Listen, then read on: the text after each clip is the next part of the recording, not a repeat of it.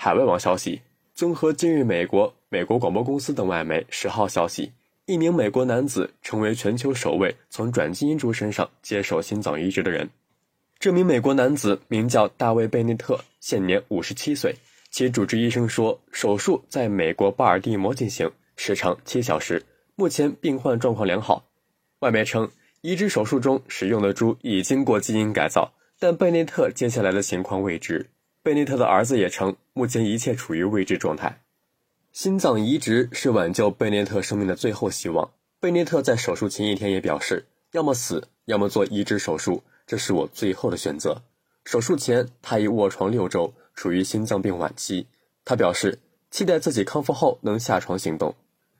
对于负责手术的医疗团队来说，这场手术标志着其多年的研究成果，该成果很可能改变全球许多人的命运。马里兰大学医学院在一份新闻稿中提到，这项手术将使世界距离解决器官短缺危机更进一步。数据显示，美国每天有十七人在等待器官移植时死亡，而等待名单上的人数超过十万人。感谢收听《羊城晚报广东头条》，我是主播张诗杰。